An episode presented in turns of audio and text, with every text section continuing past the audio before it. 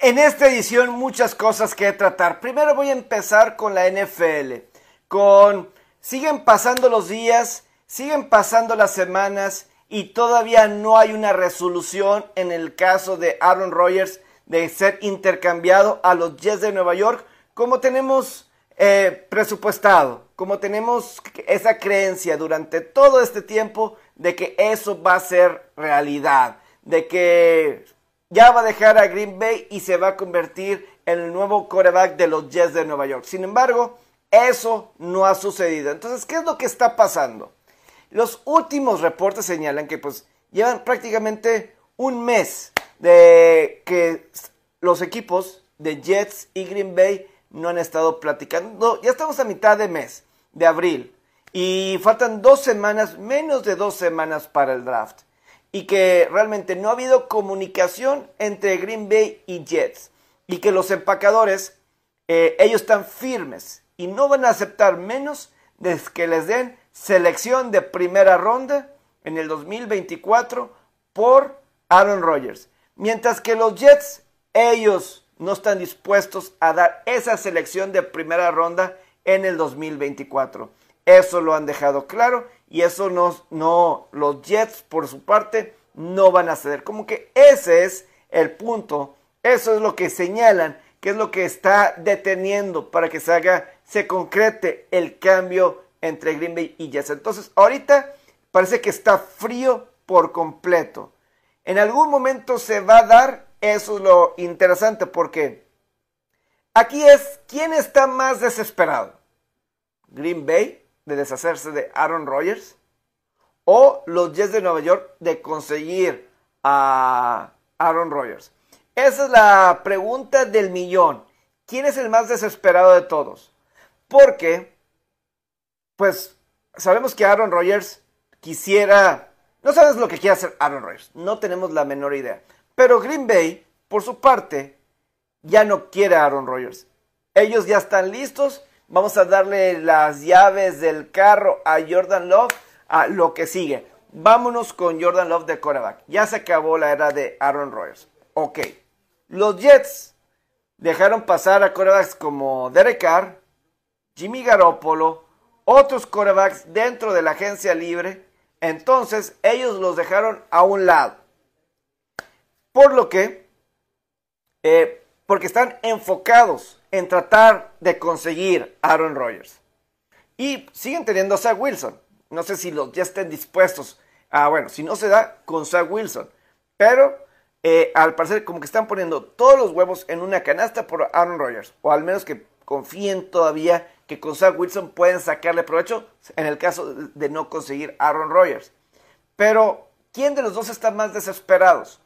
Uno podría decir, Green Bay está cómodo con darle las llaves a Jordan Love. Como que eso es... Y los Jets, en una negociación, ¿quién es el más desesperado? ¿O cuál es una fecha límite para que se haga un cambio? Porque ya los minicampos van a empezar. Ya hay equipos con algunos minicampos previo al draft. Ya va a haber reuniones de equipos ahorita en el mes de abril. Entonces, ¿quién es el que está realmente preocupado por más rápido, ya sea Green Bay, deshacerse de Aaron Rodgers o los Jets detener a Aaron Rodgers para iniciar los entrenamientos. Uno puede decir, ah, pues Green Bay, a lo mejor para que, imagínense una, imagínense la distracción que sería. Yo no sé qué, qué tan desesperado esté Aaron Rodgers por jugar con los Jets, qué tan desesperado esté Aaron Rodgers por jugar esta temporada 2023, o qué, o si se quiere retirar o jugar con Green Bay. No sabemos si estaría dispuesto por jugar con Green Bay. Si Rogers decide jugar esta temporada, yo me imagino lo que Aaron Rodgers podría provocar un cambio. Aaron Rodgers podría provocar un cambio si realmente lo quisiera. Te presentas a los entrenamientos. Si realmente Green Bay está decidido si los Packers realmente van a querer,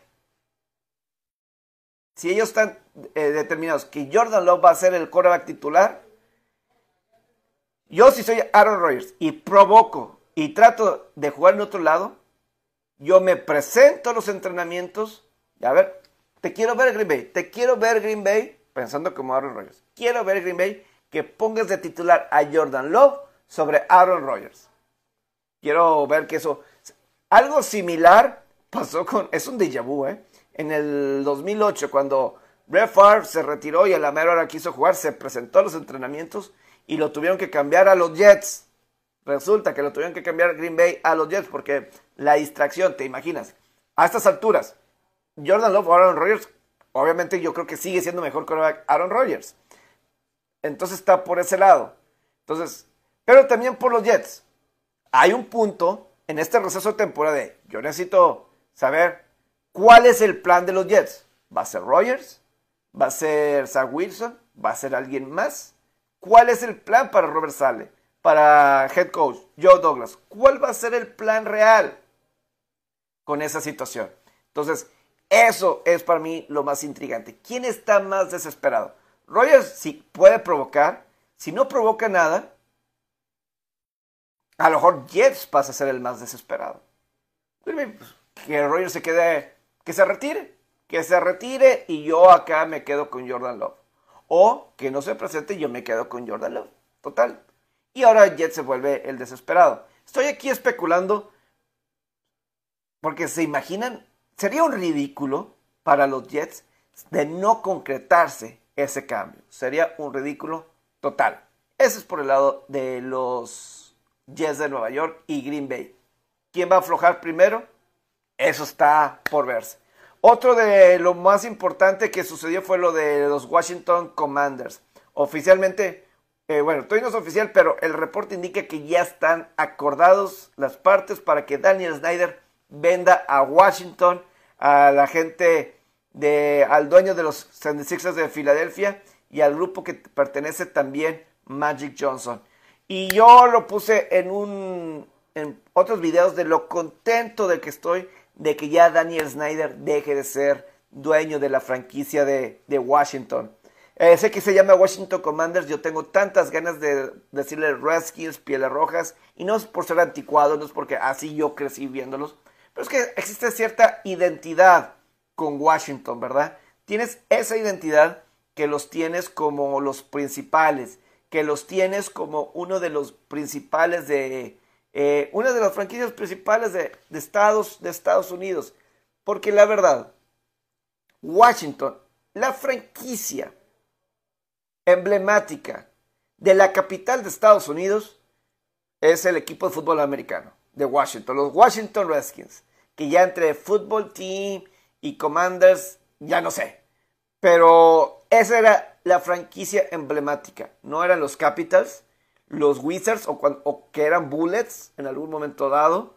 O los Nationals que van bien, que estaban aquí, luego se fueron y no regresaron, sino hasta mitad de los 2000 son los Washington Redskins. Y no solamente era la franquicia emblemática de, capital, de la capital de Washington, era una de las principales de todos Estados Unidos, de NFL a nivel mundial en cuestión económicamente, era de las principales. Estás en la capital de Estados Unidos con el deporte más importante y ganaste tres Super Bowls en los 80s. En los 70s con George Allen fuiste muy bueno. Luego Joe Gibbs en los 80s, 90s. Te empezaste a caer. Llega Daniel Snyder y una franquicia que tenía lista de espera para ser abonado de Washington que una temporada 2019 a lo mejor fue la última de Jake Gruden, que estuvieron horrible, patético, y estuvieron tan mal que estaban comprando boletos a 5 dólares y tú decías, ¿cómo es eso posible? Pero pues la respuesta a eso es todas las faltas de respeto de Daniel Snyder, el ser una terrible, verdaderamente terrible persona. Eso es, no hay otra palabra, una terrible persona. El caso de, Daniel Snyder. Nefasto, mm, eh, abusivo, eh, con sus empleados, con, sus, con las mujeres. Eh, si nada más escarban un poquito y todo lo que trataba a los empleados, empleadas, si no estaba de acuerdo con algo, es repugnante de cómo alguien puede tratar así a un ser humano, a una persona y Daniel Snyder era eso. Entonces, y lo han declarado, declarado Alex Smith, quarterback de Washington hace, hace unos años, dice claramente, dice, claro que afecta, es una distracción. Washington en el periodo, sí, calificaba una que otra vez. Con Joe calificaron dos veces. Eh, con Mike Shanahan una vez. Con Jay Gruden creo que una vez. Con Ron Rivera una vez, pero con marca perdedora. Eh, y luego pues ahí están con mediocridad. Difícil cuando tienes a alguien así encargado. Ojalá, ojalá que con Washington puedan eh, resolver Quiero terminar esta edición hablando un poquito de mi NHL. Sé que eh, lo quiero... Se está terminando la temporada regular y voy a tener varios videos cortos que voy a grabarles. Uno que tiene que ver con Boston, de que estableció récord de victorias y qué significa para ello. Eh, vamos a tener una postemporada sin Pittsburgh y sin Washington, eh, sin Sidney Crosby y sin Alex Ovechkin. Eh, eso no vamos a tenerlo, es extraño. Primera vez en 16 temporadas que no está Pittsburgh. Primera vez en 8 temporadas que no está Washington. Voy a hacer un video sobre eso. Y también sobre que, están combinando NBA y NHL, eh, por primera vez en no sé cuánto tiempo, todos los equipos del área de Nueva York, los Nets de Brooklyn, los Knicks de Nueva York, los Devils de Nueva Jersey, los Islanders de Nueva York y los Rangers de Nueva York, todos van a estar jugando playoff eh, estas próximas semanas. Entonces, eso voy a hacer esos videos. Pero, ahorita que está terminando la temporada regular de la NHL, me voy con esta reflexión de esta temporada regular. Se siente que esta temporada regular se ha visto como que el fin, todo el fin de una cierta era, de ciertas eras. Y eso sí me quedo con eso, porque es el fin de eras, por ejemplo, ahorita que estoy diciendo de Pittsburgh y Washington, eh, desde que se acabó la huelga en el, y que no hubo final, no hubo temporada 2004-2005, hubo huelga, después de eso entraron en el panorama, entraron a la NHL Alex Ovechkin y Sidney Crosby. Y ellos fueron los máximos referentes con los pingüinos de Pittsburgh que estaban en la quiebra. Y luego de la nada eh, pues se convirtieron eh, de los equipos principales con una mega estrella como Sidney Crosby y un Alex Ovechkin en la capital. Volvió a los Capitals en el equipo principal el equipo más constante que siempre estaban en el lead fracasaron en playoff hasta que finalmente ganaron la copa en el 2018 pero ahí estaban una tras otra Ahí estaba Alex Ovechkin buscando en playoffs, Sidney Crosby. Eran los mejores. Ovechkin buscando llegar todavía a convertirse en el líder goleador de todos los tiempos en la NHL. Pero claramente yo creo que Washington ya se acabó esa época. Eh, ya se acabó reconstrucción y Pittsburgh se siente que también tienes a Crosby, a Kenny Malkin, tienes a Chris Letang. Sin embargo, se siente que ya se acabó. Tienes, Pittsburgh no ha ganado una serie de playoffs como desde 2018, si no me equivoco. Igual Washington, desde que ganaron la Copa en el 2018, no han ganado ninguna serie. Entonces, ahí te das cuenta de cómo esa era y ahora no calificaron, cómo se ha acabado esa era. Otra serie que se ha acabado como la de Chicago, por ejemplo, de los Blackhawks de Chicago. En una temporada, Patrick Kane es cambiado a a, los Rangers de Nueva York sabiendo que con Chicago ya no había esperanzas, que ya no había oportunidad con ellos. Entonces, de alguna forma, los cambias. Eh, Jonathan Tays estaba viendo anoche cómo pues estaba despidiendo de todo el público, 16 años ahí en Chicago, que los Blackhawks nunca habían que 40, 50 años y ser campeones de la Stanley Cup, creo que nunca habían sido campeones de la Stanley Cup y de repente él y Kane establecen toda una dinastía en la que son campeones 2010, 13 y 15 y Chicago volvió a la vida a la NHL. Dieron buenos ratings de televisión en esas finales. Eso ocasionó que la NHL se volviera rentable otra vez, que televisoras como NBC pagaran por derechos de transmisiones. Eso se había acabado, que pagaran por los derechos de transmisión.